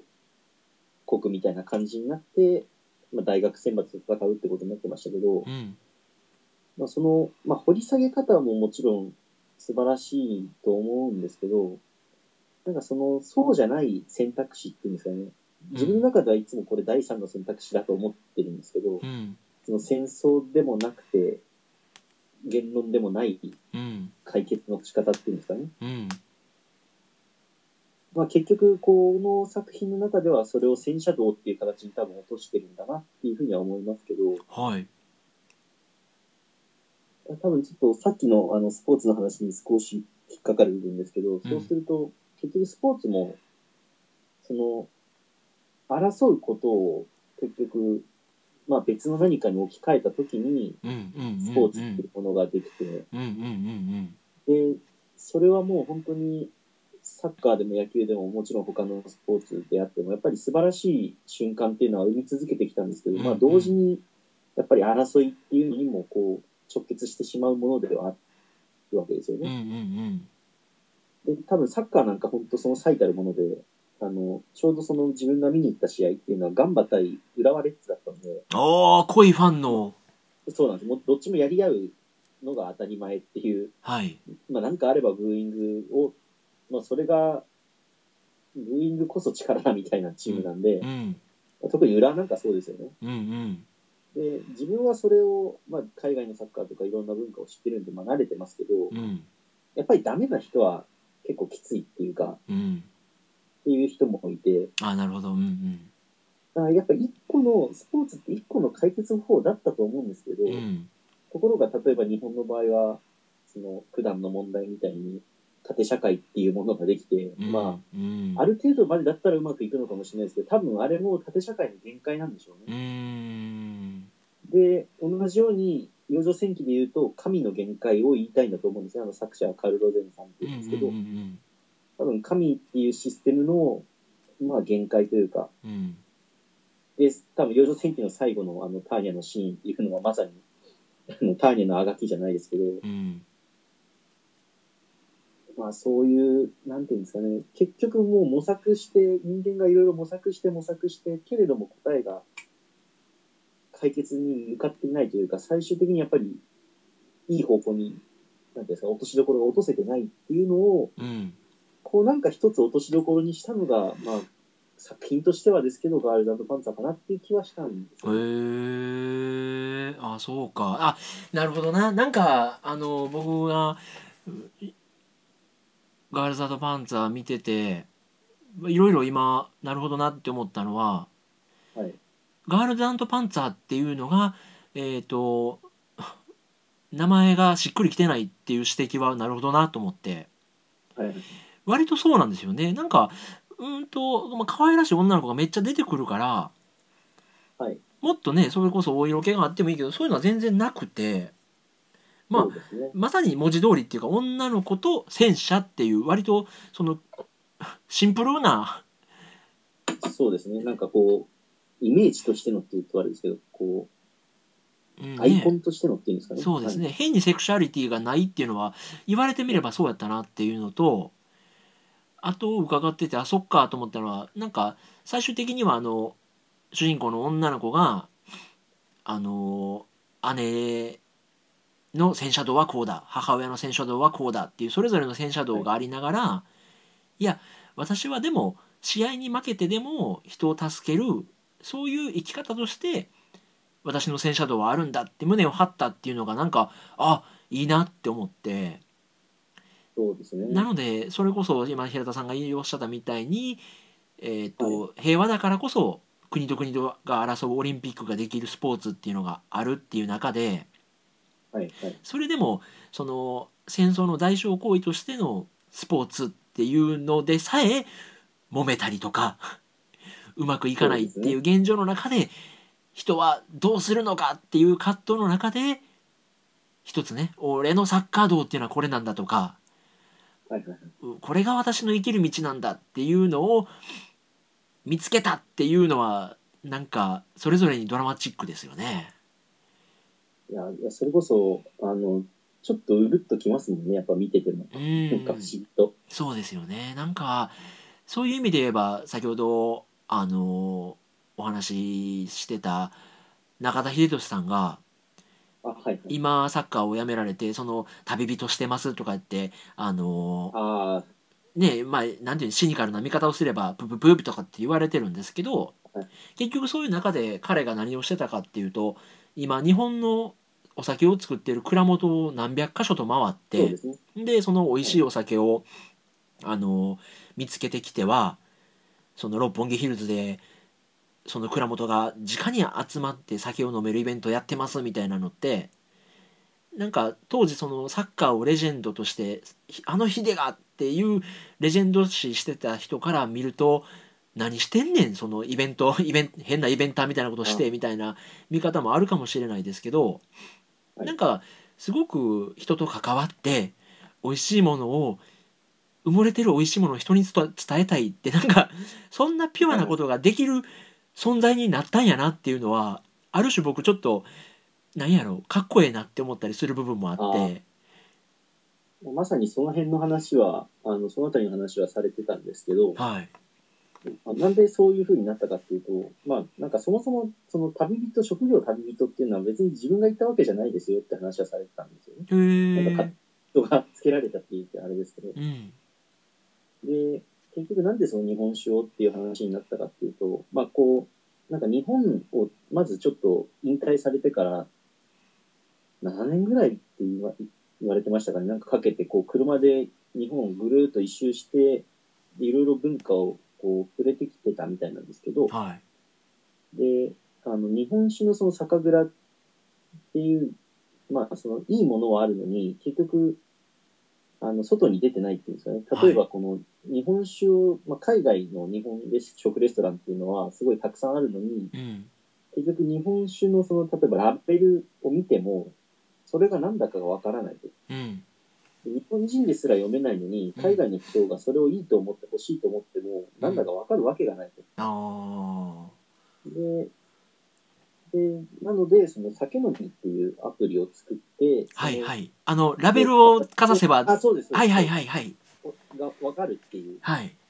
要は、僕がやりたいのは、こう、例えば、中田秀俊ブランドっていう日本酒売って、うん。お金、例えばそれで何億儲けるっていう、それ簡単だけど、そういうことがしたいわけじゃなくてう、ん。あの、まあ、自分だけが幸せじゃなくて、周りも幸せになるっていうふうなことがしたい。まあ、システムが作りたかったと。はいはい。なんでそういうふうに、こう、日本酒のことをっていう話だったりとか、その、まあ要は日本人が日本の文化を知らないっていうのは自分の家族のことを知らないのと同じだから、それっておかしい話なんですっていうのがとうんことは言われてたんうですね。ん。でまあ、まさに本当それはその通りだなというところもあって、うん。なるほどな。なんか、結局なんかそういう話を伺っていると、まあそれこそ、あの、岡下君が、ちょっとお皿を一枚買ってみたんだとかっていう話とか、なんはか、えっと、まあそれこそ、えー平田さんが三国を歩かれて、そこにすごい刺激を受けたとか、はいはいそれも元はといえばサッカーの話を聞きたいっつってわざわざねえ大阪まで来たとか、なんかその、うん、と理由のない好奇心っていうか意味のない好奇心みたいなのってめっちゃ大事やなって今めっちゃ思っててはいはいはい。なんかねそこが、えっとちょっとメンタル弱ってたりすると自然にできなかったり、そうですね。なはいかなか頑張れないシチュエーションみたいなのもあったりするので。はい。なんかそれを持っときたいなとかっていうのは今結構思うんですよねなのでやっぱり直感ってすごく大事だと思うんですけど、はいでも結局、やっぱり一番、今の社会で忘れられてるっていうか、スピード感とか合理性とか、悪いことじゃないですけど、うんでも多分、こう自分もいろいろ経験してみて、やっぱり一番大事なのって直感、かなり大事じゃないかなっていうのはずっと思ってますよね。ああなるほどなはいそうですよねなんかうん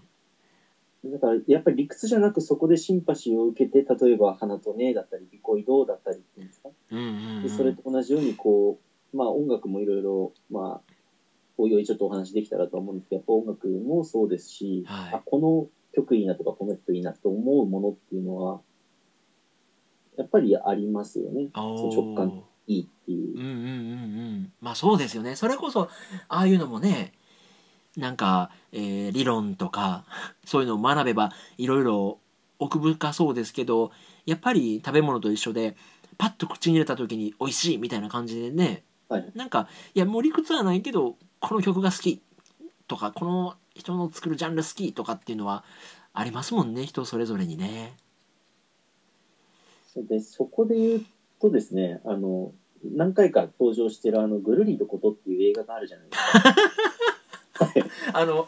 そう再三再三登場してる問題作はいあのどうですか平田さんはグロリの書くことについてはどあのですねぐるりのことそのものというよりも、うはいのあの映画のまあテーマソングというか音楽担当したのがはい竹星さんっていう方なんですけど、はいでおそらくですけどで自分がその最初に実は買った CD というか CD 買ったのがその竹星さんなんですえよ。ーえ、有名なところで言うと、はいあのワインドっていうあのナルトの一番アニメの一番最初のエンディングテーマに選ばれたんですへけど、ーまあ、それ以降、そういう、すごい目立ったシーンで出てくる方ではないですけど、ところどころそうやって映画のテーマソングだったりで使われていて、はいで、あの、ブルーのことに使われてるのは確かペルナっていう曲なんですけど、はい。なんかちょっとあれは、あの、あの、明星さんの中でもちょっと気だるくしてる感じの音楽なんですよね。若干 うんうん。多分わざとそうしてるんじゃないかなっていう感じはするんですけど、うんうん。でおそらく、多分明星さんの感じっていうのは、多分岡下さんはドンピシャだと思うんで すね。他のもの、多分聞いていただくとわかると思うんですけうど、んうんうん。おそらく村上さんにも響くとは思うん ですけど、多分あのピアノの感じとかは、うん。多分明星さんをもし聞いたことがないんだったらぜひ聞いてみていただきたいなとあ、思うんですけど。ないな。はい。ほあの、本当に、なんていうんですかね、もう、唯一その誰か選べって言われたら、まあ、明星さんっていう、自分は言いますね。ー。あ、そうなんや。そういう、結局なんかいろいろ聞いてみて、なんかあの、なんていうんですかね、結構音楽に、こう自分のジャンルはもうバラバラなんですけど、うん。やっぱいいの、いいと思うのは結構、まあそれこそクラウンミュージック系みたいな明るいというか、テンポがいいのもありますけど、うん。なんか哀愁を感じるものっていうのがやっぱりすごくいいと思うものが多くへて、え。、で、なんかそういう、その、三国の良さじゃないですけど、そういう感覚というか 三国 感。哀愁って言うとあれですけど、なんかその、やっぱあの人は独特なんですよね、すごく。へえ。もうなんか言いようのない良さっていうんですか。はい。なんか結構こう、なんていうんですかね、メジャーでバーンと売れるっていう感じでもない人なんで、うん。まあ、かといってこう、全く表に出てないってわけじゃないんですよね。したたまに CM ソングとかでこう起用されましたとか、うんうん。でやられてたりとか、だからあの人自身もどっちかっていうと自分が歌うっていうより楽曲提供に回りたいような感覚もある人なんですけど、はい。で多分あの方と自分が一番近い感じっていうか、まあおおこがましいんですけどう、ん。なんか見たのか聞いたのかわかんないですけど、なんか自分の声があんま好きじゃないみたいなことを言われてたんですよね。はい。だだから楽曲提供、なんか松たか子さんとかに楽曲提供したりしてるんですけど、へえ。ななんかやっぱりこう、ポッドキャスト自分もこう、あんまりこう、自分の声が乗るっていうのは、あんま自分の声って好きじゃないんですよ。あ、そうですか。そうなんです、へ実は。え。あ、なんか、めっちゃいい感じですけどね。あ、そうです。うん。なんかあんまり好きじゃなくて、へえ。どちらかっていうとやっぱり、俺もなんか変な感覚かもしれないですけど、やっぱお二人の声聞いてるとなんか落ち着いてる感じがするなっていう感覚ですよこんなガチャガチャしてんのに。いやまあなんかガチャガチャだけじゃない感じっていうのはやっぱりずっとあったので。あ、そうですか。へえ。いや、でもなんか、うーんと、なんやろう。多分、あの、もしかしたら、あの、なんやろう。心配しすぎかもしれないですけど、はいはい。僕らの初期僕はあんまなかったかなあのこうやってドーンとねまあそんなにもえあれですけど公開してはい。この音源が誰かに聞かれてるって思うともしかしたら、あうまく伝えれなかったなとかはいはい。なんか声嫌だなとか、いろいろこうまあもしかしたらネガティブなことを感じはるかもしれないんですけどはいはい。僕個人としてはなんか平田さんとねまさにこうぶっつけ本番が面白いかなと思って本当に今初めてこの音源でお話しさせてもらった感じを言うとなんか、うんと思いを伝えたいでもなんか伝えきれない部分っていうなんかそのはみ出す部分とかがはいはい。すごく引きつけるところがあってなんかああ、いやそう言ってると、はい。プレゼンテーションとしてもなんかなんやろこの人が言うんやったら聞いてみようかなとかああ、はい。行ってみようかなって思わせるなんていうんやろうなうーんとスケベ心のないパワーっていうかはいはい。そういうのをすごい感じるので、なんかめっちゃいい感じやなっていうのは 思ってるのああでそう言っていただけると。なんかいえいえいえい後々へこんだりとかは全然されないでも大丈夫かなって思うんですけどや、それは多分大丈夫だと思います。こう本当ですか今、こうやって、やっぱいろいろお話しさせていただけてると、やっぱ自然とやっぱりこう、共感できてることは、やっぱりこう、実際話、お話ししても、やっぱり、そあそうだなっていうのは、いやーむしろこう、より実感できたっていうか。なんかなんか変な話ですけどめっちゃしんみりすしんみりなんかじわっとくるっていうか割とんーとまあ、それこそ平田さんお聞きいただいてるみたいにはい、僕ら、らどっちもうーんなんやろうなうん妙に変人ぶるわけでもないんですけどはいはい、そんなにしっくりくるっていうことが多くなくてはいはい、だからみんなが「これええでこれええで」って言ってるもんがうーんといやそんなそんなかって思ったりすることもあったりするんですけどああ、はいはい。こと平田さんに関して言うとめっちゃシングル率高くて なんあはか いはいまあ、そまあ、それはまさに自分も多分そうだから。そこそういうことうんそういうふうにそこの角度から見てるんやったらバッチリやなみたいなのが今回何箇所もあったんではいは割とありがたかったですねなんかい、まさに分離系っていうのは本当自分のことなんで。いや、そこで言うと、まあ、結局、それも、実際、文系の方がはるかに得意なのに、もかかわらず、こう、結局、意地を張って理系でいかないとかっていうのもあるけど、それ以上に、まあ、その、多分自分の、その、こう、中高の卒業した学校の先輩っていうのが、うんまあ多分一番有名な先輩が、あの、エレファントカシマシのボーカルの宮本さおん、おーはいはいはい宮本浩次さんですかね。はいはいそれとあと、福井春俊さんっていう、まあ、あの、小説あの、あの、沈黙のローレ会とか映画になったあの方とか、はいはい月光町のあの何だっけ単影かえっ、となんあ、かそうそうです。ガンダムのねノベラ。ノベライズもやってますねそうユニコーンかはいはいはいはいあへの辺ーの、あの、あの二人が多分、二大有名人なんですけど、はいまあ、その方たちが先輩っていうことで、だいぶまあ、お察しというとあれですけど、はいはいいや、あの、この間 BS 見てたら、まあ、宮本さんが出てきたんですよね。まあ、エレファントカシマシの特集みたいなうんう感じで。んまあまあ、言わずもがな、やっぱ変わってますよ ね。まあやっぱ変わってるけど、やっぱいい曲を作るっていう、うんうんうん、なんていうんですかね、うんもうと、多分年食ってもあの人変わんないだろうなっ ていう、そうっすねそこで下向くなとかって思いながら見てましたけど、でもやっぱ多分もう、関係なく俺はいいと思ったらいいんだみたいうんな、あうんうんあ、この人多分変わんないだろうなっていう感覚っていうんですかね。うんなるほどあなるほこどのな辺がちょうど自分がこの平成の最後の世代っていうかまあ正確に言うと自分早生まれなんで平成2年なんですけど、まあ、元年の世代っていうんですかうね。んで、まあ、そのずっとこうポッドキャストを聞き続けてた中でまあお二人話しててもずっとその価値観っていうか自分の大事な部分っていうのは揺らがないなと思って こう聞いてたそうなんかなはいでも、なんていうんですかね、そこ、なんかこういうふうな、なんか年齢の取り方というか、年の取り方できたらいいなとかって思ってたら、はい気づいたら自分ももう、あ、30、30か、みたいな、もうすぐ30なんだなっていう、はいはいもう青年ではないよなっていまあうねまあね感じっていうんですかね。はいもう時代が終わるわけですからね、平成っていう。ねその元年世代っていうのはなかなかあれっすねまた絶妙な世代なんですよね、また。それが。昭和でもないっていう。ああそうか昭和も知ってるんですけどね。それこそスーファミとかファミコンとかも、はやいってまはしたいけどはいまあ一番やってたのは64ですけどね、自分は。あ64か64が本当一番多かったですけど、ああもうそれこそあれっすか007ガチハマりとかそういう感じ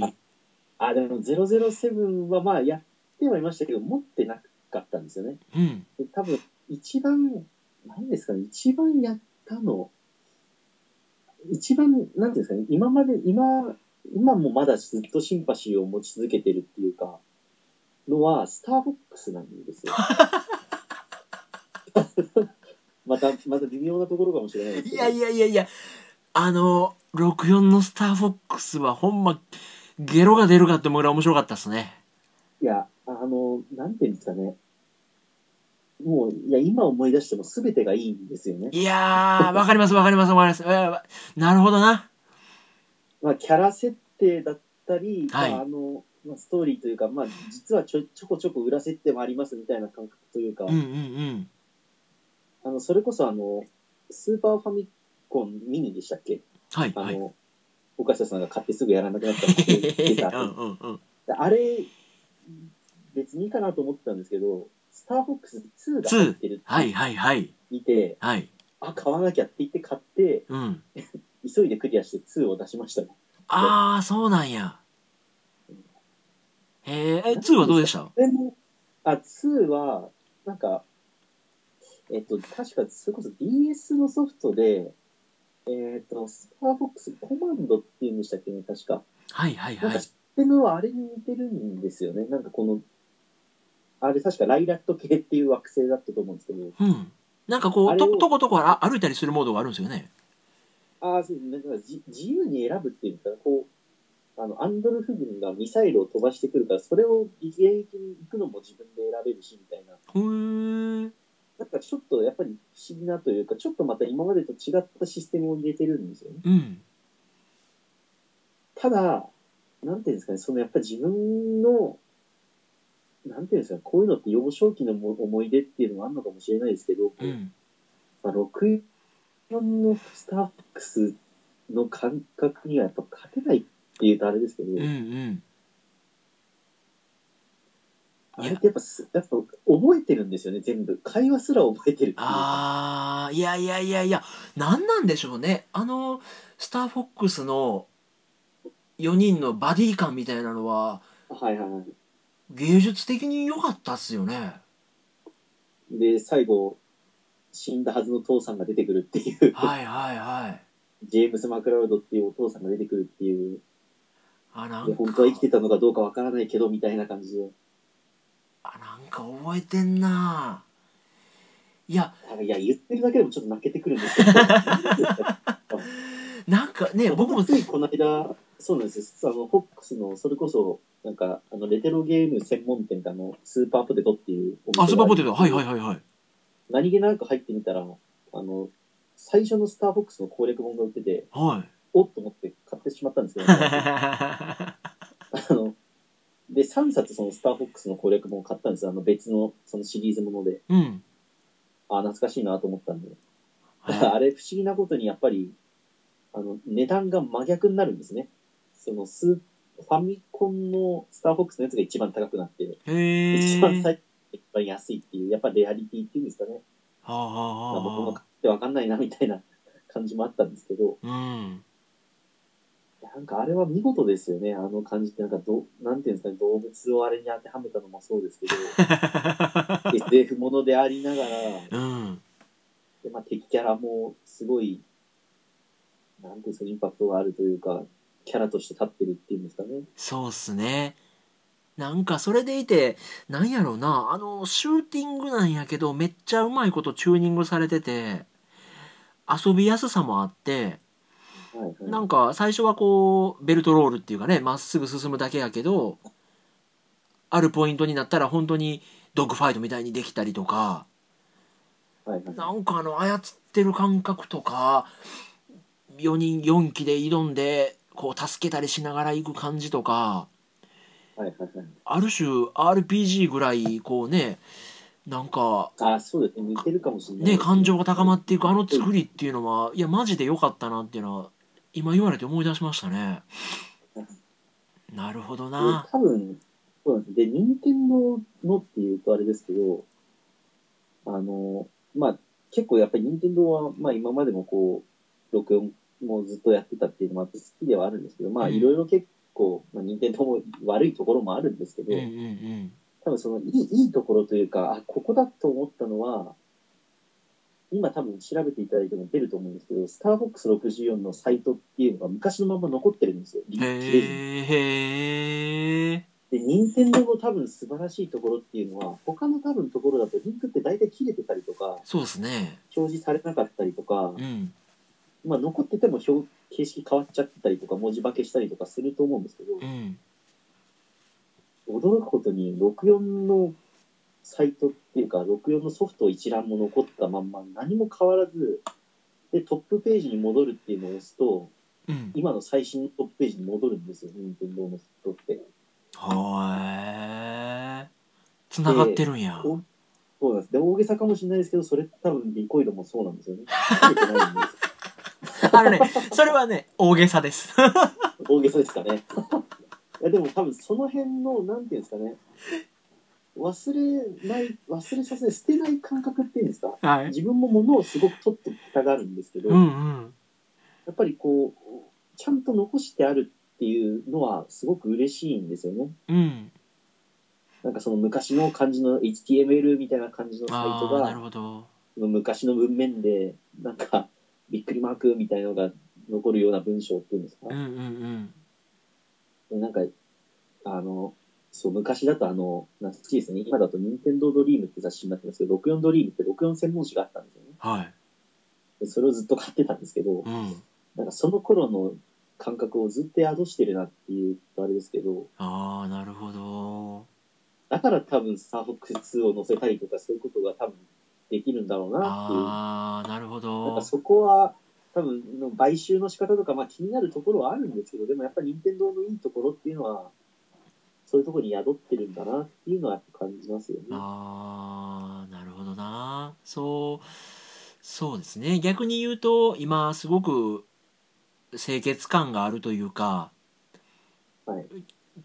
キャッシュをクリアにしてしまえば、なかったことにいろんなことができてしまう中できる で、んですよね。はいなんかね、その良かった部分、悪かった部分、全部ゴロッと残しておくっていうのが、誇りであり勇気でありみたいなのは、なんかはいはいはいいい文化ですねその企業として残ってるっていうのはいい感じですねなるほどないやーなんかそして今このタイミングで、まあ、もちろんもうすぐ平成が終わるなんじゃかんじゃって言ってるのもあるんですけど、なんか僕個人の感覚として、うんはい30代ってめっちゃなんやろうな楽しかったわけじゃないんですけど、はいはい。うーんとなんかねうん今までの悩みとか経験値とかそれこそはいはいもうもうまあここの直感はブレへんねんみたいなのとか、はい、ろいろその自分の中にカードが揃ってきて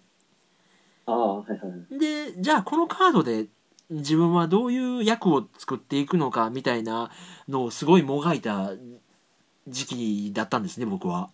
はいはいはいはい。なので個人的に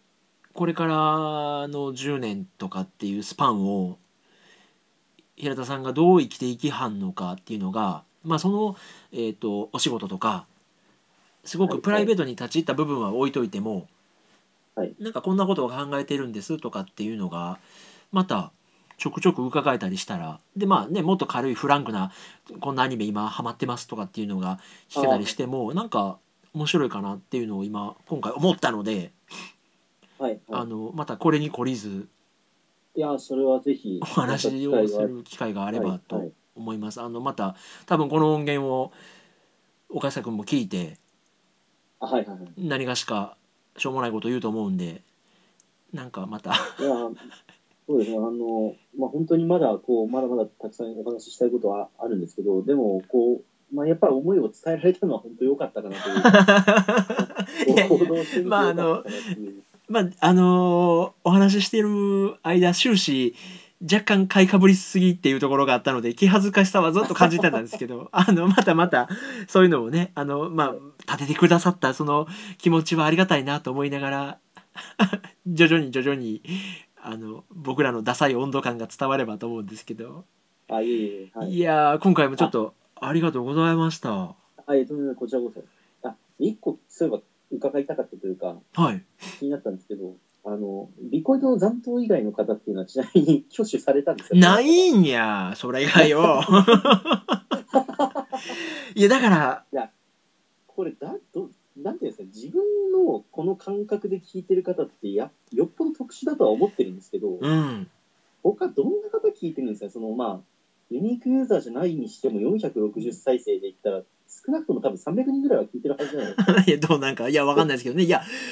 いやだからちょっと謎が深まりましたどうなねんだと思って、はい、あのー逆に言うと逆に平田さんぐらいしっくりきてはる人はい、がおったんやっていう驚きがあって、ああなんかはい、ここまでしっくりくる人ばかりじゃないと僕も思うのではいはいはいはい謎が深まりましたねえ逆にじゃあここまでしっくりきた平田さんを聞いてくれてるのは分かったとあーはいはいじゃあ、じゃあ他の人らはどんな感じで聞いてんのかっていうのがまたわからなくなったので、ああ、はいはいはい。ちょっと、あの、粘り強く、粘り強く、ちょっとなんかね、いや、まあそれこそさっき平田さんが言ったみたいに、はい言わない美学みたいなのがあるんで、言わへんねんでっていう声はあるかと思うんですけど、とは思うんですけどね。けど、いや、またちょっとがぜん知りたくなりましたね、平田さんと会って。じゃあ他のは誰、どんな人やねん、なんやろうってい自う分のもは。気にはなります よね。どういうどういう方がこれ、じゃあ聞かれて、まあ、どういう、なんですか、自分はこういうお持ちでっていうのを、まあ、この場でこう、お伝えできたわけですけどめ、っちゃ伝わりました、はい。じゃあ他の方はっていうと、やっぱ想像はできづらいですよ ね、こう。ね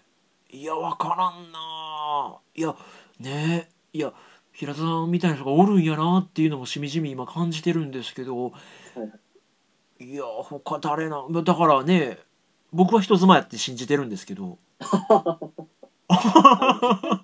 いや、お客さんとして来られる方っていうのは、はいどういう方が多いんですかね、花子ね。あのすごくそれこそまあ人妻って言うとあれセクシャリティですけどお奥様お子さんがいてはるお母さんとかまあパンが好きな人とかなんていうんやろういわゆる一般一般的って言うとあれですけどね別にその僕にシンパシーを覚えてわざわざ来ましたみたいな人はいてはらないのでなので花とねと人となりっていうのはちょっと別ジャンルって言うとあれですけど、あれなんですかね。そうなりましたね結果的にあのこれもあ、最初はそれを寄せようとされてたっていそう感でじすなん こういう機会僕の人となりを、まあ、結果的に伝えることによってお客さんにも来てもらえたらっていうスケベ心があったんですけどはいはい。そこまでうまくあの切り分けができなくて結局自分のダラダラした部分がいっぱい漏れ出てしまったのであ、えなのではい今ねそのパンを買いに来てくださるお客さんの顔っていうのは見えるのでわかるんですけどえはいはい。人となりを聞いてる人って。そうですね。それイコールリスナーっていうわけじゃない可能性はあるわけですよね。そうなんですあんまりねあのお店とは関係なくなってしまったのではいはい誰なんかなっていうのはちょっと今またしつこく追っかけていきたいなとは思ってますまたそれをはい平田さんにお伝えできる日が 来るようにちょっと知恵を絞って仕組みを考えていきたいなと思うんですけどそれをちょっと楽しみにして、はい。あわかりましたまたちょっとそれを取り組ん懲りずに取り組んでいきたいなと思います、はいいやーありがとうございましたなんかええめっちゃしっくりきてでいつも僕ら最後に恒例でっていうか次につながるレコメンドみたいなのを聞いたりしてるんですけど、なんかパッと今これよかったらっていうのがさっきの明星さんでしたっあけあ、はい。明星さん以まあ外に音あ楽ればだと、あ、そうなんですね。あの、音楽だと明星さんかなっていう、まあ、一番、自分が一番はっていうと、いっぱいあるんですけどね。いろいろあるんですけど、まずその多分、クリのことからつながる、連想できるのも、あれですし、はいまあ一番こう結局原点に戻るとやっぱりこの方かなっていうおえーーなるほどで、多分あとアニメだと、もしかしたらそれこそ、このビコイドのポッドキャストか、この人となりのポッドキャストかでお話しされてたのを聞いて自分が見たのかもわかんないですけど、はいあのガッチャマンクラウズってご存知ですかね。えガッチャマンクラウズいや僕ノーマークやなはいはいは見たことないですか、はいあのけちょっと、まあ前っちゃ前なんですけど、いはいあの、多分世間の評判は、まあそこまでめちゃくちゃ高いかっていうと多分そんな高くはないんですけど、はいあの、あの主人公の感覚もまたちょっと独特で、はいそれこそ、まあ、キャラがちょっと強いっちゃ強いんで、みんな、あの、うんそれこそ、あれですね、シュタインズゲートみたいな感じにならなければいいなとは思いますけどあー今夜はあの、その、いや、SNS とその現実世界の、いとの距離感と自分との関係性っていうのかね。うーんあ面白そうあの、要はその、昔のガッチャマンっていう、こうで、ガッチャマンはこうであるべきだみたいなものをもう全部一掃して、うんもうこの、結局今のあり方と、こう、うまくやっていく方法っていうんですかね。うんまあ、どっちかっていうと、だから社会、社会的な問題とのた対話っていうんですかね。へえまあ、ビジュアルとはちょっとやっぱり、少しイメージはずれると思うんですけど、はいはい最初の多分1話とかを見ると、うん1話からなんか、こんな感じの話になるのかっていう想像は多分あんまできないと思うんですけど、うん。あれは、まあ、クラウズっていうのが最初にあって、その後にガッチャマンクラウズインサイトっていうのがあるんですけど、続編で。うん。でまあ、インサイトはまだ自分も途中なんですけど、うん。ガッチャマンクラウズは、あの、主人公のその考え方っていうんですかね、あんまりあれ言いすぎると面白みがなくなっちゃいますけど、すごい、なんていうんですかね、SNS をいいものだって言って使うんですけど、うん。あの、す SNS からこう、責められた時に、うん。うん。じゃあそれは使わなくていいやっていう、なんていうんですかね、電源切ればいいんだよっていう、すごいこう、道具に使われてないっていうんですかね。はあはあはあはあはあ。だからちょっと自分がその LINE の登録してなかったっていうのも、それもちょっと実はあるんですけど、そのみんながいいからいいっていう感覚があんまり、いやーっていう感覚をずっと持っていてう、んうん。一時期ちょっと歩み寄ったんですけど、結局やっぱダメでしたね。ああ、なるほど。あの、僕らも、なんていうんやろ、まあ仕事とかで入れたんですけど、入れたんはめっちゃ遅かったっす、LINE は。なんか。はいはいうはい。ん、すごいその抵抗があるっていうのはわかります。うんで、その、まあ多分その SNS っていう、まあ主に LINE みたいなものもやっぱりテーマにはなってるんですけど、その、すごい便利だっていうふうに使いながらも、その嫌なことがあったら、その SNS 切ればいいんだっていう、まあそれが多分今の人たちにはできないんですよ。まあ自分にも、やっぱり、りそういう気にはなるんで、うんうんうんうんただそれをすごく切れるっていう、まあ、でその結末もかなり、その主人公の、まあ、突拍子もないんですけど、あ、そうきたかというか、うん。その辺がすごい、まあ、タツノコプロも結構冒険したなっていう感じではあります。へー今までのガッチャマンとは全くイメージは違っちゃうんで。なるほどなるほどそうかそれこそ、えっとあの映画の「ガッチャマン」を僕見てあの樋口真嗣監督のずそれも世間的な評判は散々やったんですけど、はいなんかキラッと光る部分がどうしても僕嫌いになれなくてめっちゃ心に残ってるみたいなのがあるので割とガッチャマンってこうそのフォーマットで攻めるコンテンツなんかもしれないですね IP なんかもしれないですねなんかあれは、多分、結構、最近だからその本当に、幼女戦記ガールズパンタを見るまでも、やっぱりしばらく本当見てなかったんですけど、アニメっていうのを。うんやっぱその振り返ってみると、やっぱ結構残ってるなと思うのは、ガッチャマンクラウズってかなり大きいですね。へいい切え。り込み方っていう感じはすごく残ってますよね。へえ。あ、ちょっと面白そうやな。はい。そそれれはちょっと見ていただければとは思いますね。あ、わかりました。はい。じゃあ、ちょっと、明け星さんと、ガッチャマンクラウズについクラてウズですねはいはい。見たりとか、なんかそのレスポンスをまたお話とかできたらなとそうですね。はい。思います。い、やー、ありがとうございました。なといんうことでちょかっ、と、あの、意外なほどスムーズに話ができて、 めっちゃありがたかったです。 またなんか次、その次の展開とかってなんかあればいいなと思いながら、ちょっと、結構やっぱりまだこう痛いなっていうことがあったりするんですけどでもやっぱりこうお話できただけでも全然ありがたいなというかはい。あの、なんか全然次ある感じで思ってもらったらあれなんで、あの、名残惜しいぐらいでちょうどいいかなと。はい思いますありがとうございますそう言っていただけるといやいや、はいまたあの、リアクションとかレスポンスとかさせてもらうと思うんで、はいこれからもあの、人となりおよび僕たちをよろしくお願いします。はいこちらこそあのまたずっと聞いておりますのであ、ありがとうございます。どういう人が現れるかですねこれをこれを受けてもしかしたらいやー変わるかどうかわかんないそうですね。いや、だ第2、第3の、いや、俺はこんな人やねんっていうのがね、あの、出てきてくれたらまたそれはねあの平田さんの影響力だとも思うのでなんかそうそうなるとまあちょっと嬉しいですねはいいろんなアクションちょっと楽しみながら追いかけてもらえたらと思います、はいはいや今日はありがとうございましたあありがとうございましたまたあのご連絡させてもらいますはいいやよろしくお願いします。ああはいの今日も本当にこれだけ話し話させていただいて、やっぱりシンパシーはありますね。そうですねなんかそうですねいや僕はいろいろちょっとあの勉強もさせてもらえたんで、あ、いえいえ。はい、またそのフィードバックなんかも次回以降でお話できたらと思いますんではい。ありがとうございました、ではまたああ、のちょっと、はい、まずこんばんはおやすみなさいということでそうですね。はいありがとうございます、い失礼しますいます。